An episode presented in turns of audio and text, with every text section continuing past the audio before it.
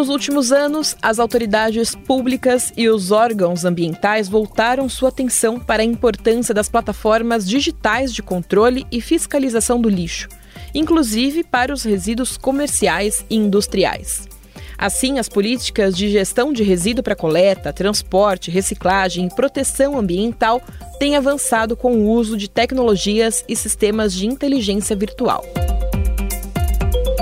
Quem fala mais sobre esse assunto agora é o gerente de novas tecnologias e meio ambiente da Estre, Antônio Januzzi. Tudo bem, Januzzi?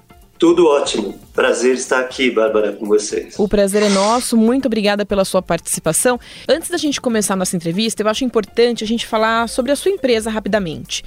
A Estre é um grupo que oferece soluções para a gestão de resíduos sólidos para empresas e cidades, com uma estrutura destinada a triagens de materiais recicláveis que contribui para a preservação do meio ambiente e inclusão social. Januse, como que está a tecnologia por trás da gestão de resíduos? Bom, essa pergunta é bastante interessante. Na verdade, o que a gente tem observado a nível mundial, uma diretriz bastante acentuada com relação à valorização dos resíduos, né? E a aplicação correta de tecnologia na gestão dos resíduos. A Estre, como você comentou, é uma empresa que tem uma, um viés de inovação bastante forte e que acabou trazendo uma série dessas novas tecnologias de maneira pioneira para que a gente possa estar alcançando, se alinhando às diretrizes né, mundiais. É lógico que no, no país a gente ainda está uh, como um cenário né, do mercado, a gente ainda está em desenvolvimento, a gente ainda vai falar sobre isso, mas, por exemplo, no nosso caso, nós trouxemos uh, inicialmente um equipamento, uma instalação né, para produção de combustível derivado de resíduos. Né? O combustível derivado de resíduos, basicamente, é a fração interessante dos resíduos que a gente gera em casa, né, o resíduo que cada um de nós geramos, para substituição de combustíveis, principalmente na indústria cimenteira. Né? Antigamente, a indústria cimenteira ainda usa, na verdade, mas antes usava muito mais o coque, por exemplo, como um dos combustíveis. E ele é um recurso finito, né, de, é fruto de extração. Então, a partir do momento que se iniciou a fazer testes com a substituição parcial desse combustível pelo combustível derivado de resíduos, que é esse que a gente vem produzindo, você vem uhum. observando essa demanda aumentando e uma tecnologia muito mais verde, né? E aí nós trouxemos também a Murphy, que seria a unidade que você comentou de segregação de materiais recicláveis, né? Ela veio a fazer parte desse total do equipamento de produção de CDR. Então, basicamente, hoje eu faço uma segregação automatizada através de sensores óticos que detectam o tipo de material que está passando pela esteira, que está sendo apresentado, uh, fazendo com que o resultado da segregação seja mais aceitável para o mercado consumidor e tenha uma produtividade bastante grande, né? Então eu faço a segregação de papel, papelão, metal, plásticos, diversos tipos de plásticos, né? Que a gente sabe que hoje compõem essa cadeia, metais, Tetra Pak, etc. É, e cada um desses materiais vai sendo segregado e destinado, enviado, né, para o consumidor para ser colocado em novos ciclos produtivos. Uhum. E aí, efetivamente, aquilo que, que não serviu, mas que ainda tem um poder calorífico, ou seja, que queima bem, que pode ser utilizado como, como combustível, acaba virando o combustível derivado de resíduos, que hoje é utilizado como substitutivo de combustível na indústria, principalmente na indústria cimenteira.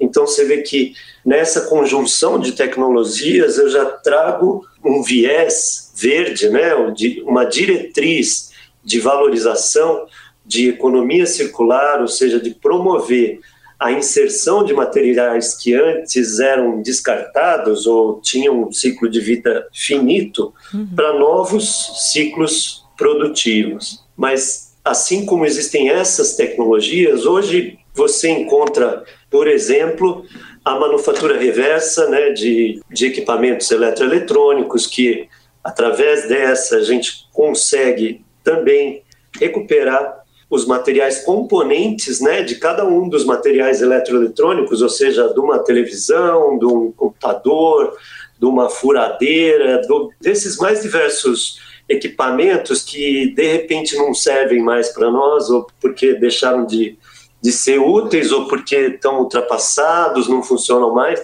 mas que podem estar entrando em novos ciclos. Né? E a gente vem vendo no mercado também a questão muito grande da integração à energia limpa, né?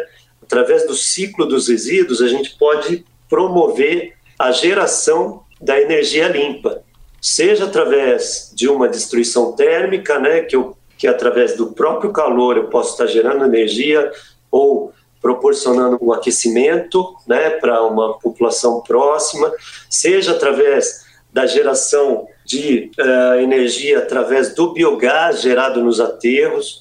A gente recebe hoje no, nos aterros uma fração orgânica uhum. bastante considerável, né, de mais de Sim. 50% aí do seu, da sua composição é orgânica. E a decomposição da matéria orgânica gera o biogás. Então, uhum. hoje a gente capta esse biogás, faz uma, um tratamento nesse biogás e gera energia para que possa ser utilizada na rede. Então, cada vez mais você vem observando esse movimento né, da indústria de resíduos de estar tá promovendo a economia circular e a, a, sustentabilidade e a, digamos, a valorização dos materiais. E sobre economia circular a gente vai falar mais um pouquinho daqui a pouco. Mas antes, o que, que você destaca como os principais obstáculos que precisam ser ultrapassados nesse setor no que se refere à tecnologia?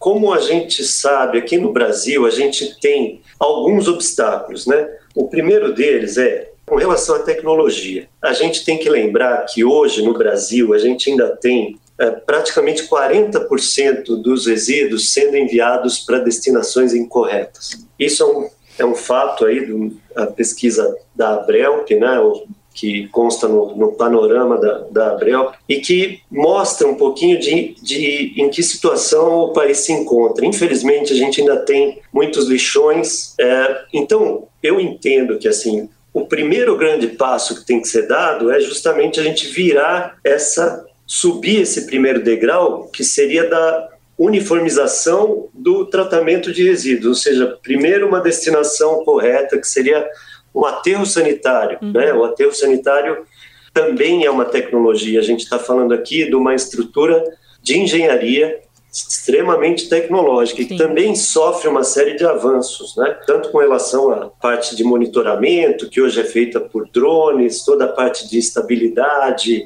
tratamento de chorume, biogás, etc. Mas assim, então o primeiro, não é obstáculo, mas o desafio é justamente a gente dar esse primeiro passo, uhum. né? Agora, outros obstáculos que seriam interessantes e, e que são importantes para para justamente dar gás para essa vertente de novas tecnologias é justamente a questão de incentivos, né? O que, que a gente diz por incentivos? Ou seja, hoje uh, uh, o nível de incentivo é praticamente igual para um reciclado ou ou virgem, né? Então, é lógico que a partir do momento que eu trago novas tecnologias, uh, os custos, né, na maioria das vezes também para um investimento como esse, eles têm que a gente tem que pensar na equação financeira para que o negócio seja sustentável, uhum. né? Então, a questão de alguma isenção de impostos ou uma diferenciação na aplicação de taxas, etc., para que se estimule o ciclo virtual na economia brasileira, né? que uhum. efetivamente aquilo que, que entra em um novo ciclo seja incentivado com relação a matérias virgens que, que têm o seu ciclo, é, que, são, que são finitos, né? e que precisa, é lógico, elas não vão deixar de existir, mas que tem que ser valorizado esse incentivo, essa, esse direcionamento para o novo ciclo de um material. Bom, a gente já falou um pouquinho de economia circular e antes da minha próxima pergunta, eu acho que vale a pena explicar que economia circular são práticas que podem ser incorporadas pela sociedade para que os produtos que foram consumidos possam ter uma vida útil maior. Por exemplo, no ambiente, no meio ambiente, os restos de frutas consumidas por animais se decompõem e viram adubo para plantas. Aí vem a minha pergunta. Reforçada aí pelas lições que a pandemia da Covid-19 chegou impondo, né, para todo o mundo, todo o planeta, a pressão por adoção de práticas mais sustentáveis tem colocado em evidência na indústria o conceito de economia circular. Como que você avalia o Brasil hoje em relação à economia circular? Bom, a gente tem visto a nível nacional, principalmente com relação ao setor privado, né, as indústrias, uma série de atitudes é, bastante voltadas para práticas mais sustentáveis. A gente vem vendo essa preocupação ocorrer de aquilo que aquilo que eu produzo sempre tem subprodutos, onde vão parar esses subprodutos, como que eu posso estar tá colocando ele ou no meu próprio ciclo ou em outros ciclos. Essa preocupação de para onde vai parar o equipamento que eu vendi ou o produto que eu vendi depois que ele deixou de ser usado, para onde ele vai? Será que eu tenho como promover essa reinserção? Então a gente vem observando sim. Eu acho que, como você comentou, né, a pandemia ela trouxe, ela na verdade deixou muito mais claro aquilo tudo que os anseios da sociedade, né? E a gente vê uma vertente bastante grande, como eu comentei, principalmente partindo das indústrias, né, dos fabricantes, dessas práticas mais sustentáveis. Mas é bastante importante a gente frisar que cada um de nós temos essa responsabilidade, a gente precisa participar desse ciclo, precisa fomentar e participar efetivamente para que ele dê certo, cada um de nós. E quais setores que você acha é, que trabalham melhor a questão da reciclagem com a implantação da tecnologia? Na verdade, é, tem uma série de setores que já se organizaram nesse sentido. É, cada um deles veio num determinado momento, mas a gente pode citar, por exemplo, os setores de pneumáticos, que hoje tem um sistema bastante avançado aí de, de recuperação dos pneumáticos, a indústria de, de embalagens de uma maneira geral, a de, de informática, automobilística, cada uma delas, a de cosméticos, você pode observar dia a dia, né, nas próprias nas propagandas e etc. Cada vez mais o apelo está bastante forte nesse sentido, uhum. mas a gente vê assim em diversos grupos, tá? É, eu não quero priorizar um com detrimento a outro, porque a gente vê partindo e muitas vezes vai além da legislação, tá? Isso é muito mais uma, uma diretriz da própria indústria, seja da matriz, seja do fundador, mas que a gente vê com cada vez maior frequência isso acontecendo no segmento de resíduos. E o setor privado, como que você acha que ele pode contribuir para o setor de resíduos sólidos? O setor privado, eu acho que pode e contribui bastante né, para o setor de resíduos, primeiro pela agilidade né, que o setor privado tem. Então, esse contato constante com a tecnologia, a gente tem pesquisa, tem desenvolvimento, a gente traz uh, novas oportunidades, conhece e tem experiência na gestão de resíduos, uh, na montagem de plantas, no desenvolvimento de soluções. Eu entendo que o setor privado é chave nesse ponto, né? E vai ser sempre um aliado muito importante do setor público nessa gestão que não deixa de ser compartilhada, né? Bom, e as empresas agora elas estão correndo para implantar o método ESG. Para os nossos ouvintes aqui que não conhecem o método ESG, é o compromisso sustentável e as siglas em português significam meio ambiente, social e governança. Com esse novo modelo, como que elas estão contribuindo aí para fomentar a prática da economia circular? É, na verdade, é, o método ESG ele está cada vez mais popular, né? E a gente vê ele sendo incorporado cada vez mais nos negócios, né? E isso é lógico que dá um, um, novo impulsionamento, né, em algo que já estava ocorrendo, que é essa vertente que eu comento. Agora, Então, a avaliação, a análise de novos investimentos né, passou a ter novos crivos, não só mais de retorno direto de capital, mas também a questão de qual vai ser o ganho né, efetivo para o meio ambiente, para a sociedade, como que isso vai se envolver na, na, questão da governança, né, da transparência, da melhor gestão.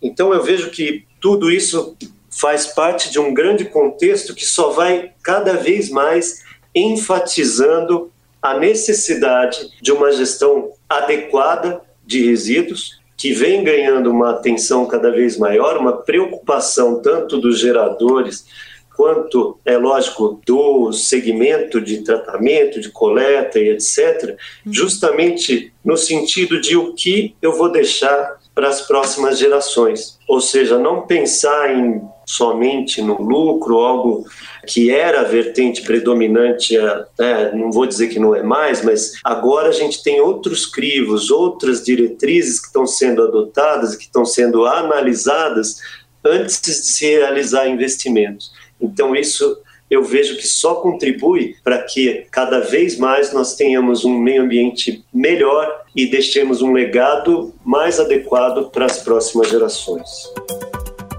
Eu conversei com Antônio Januzzi, gerente de novas tecnologias e meio ambiente da Estre, e ele falou aqui sobre o assunto que se encaixa em todos os temas, em todas as discussões, que é a tecnologia.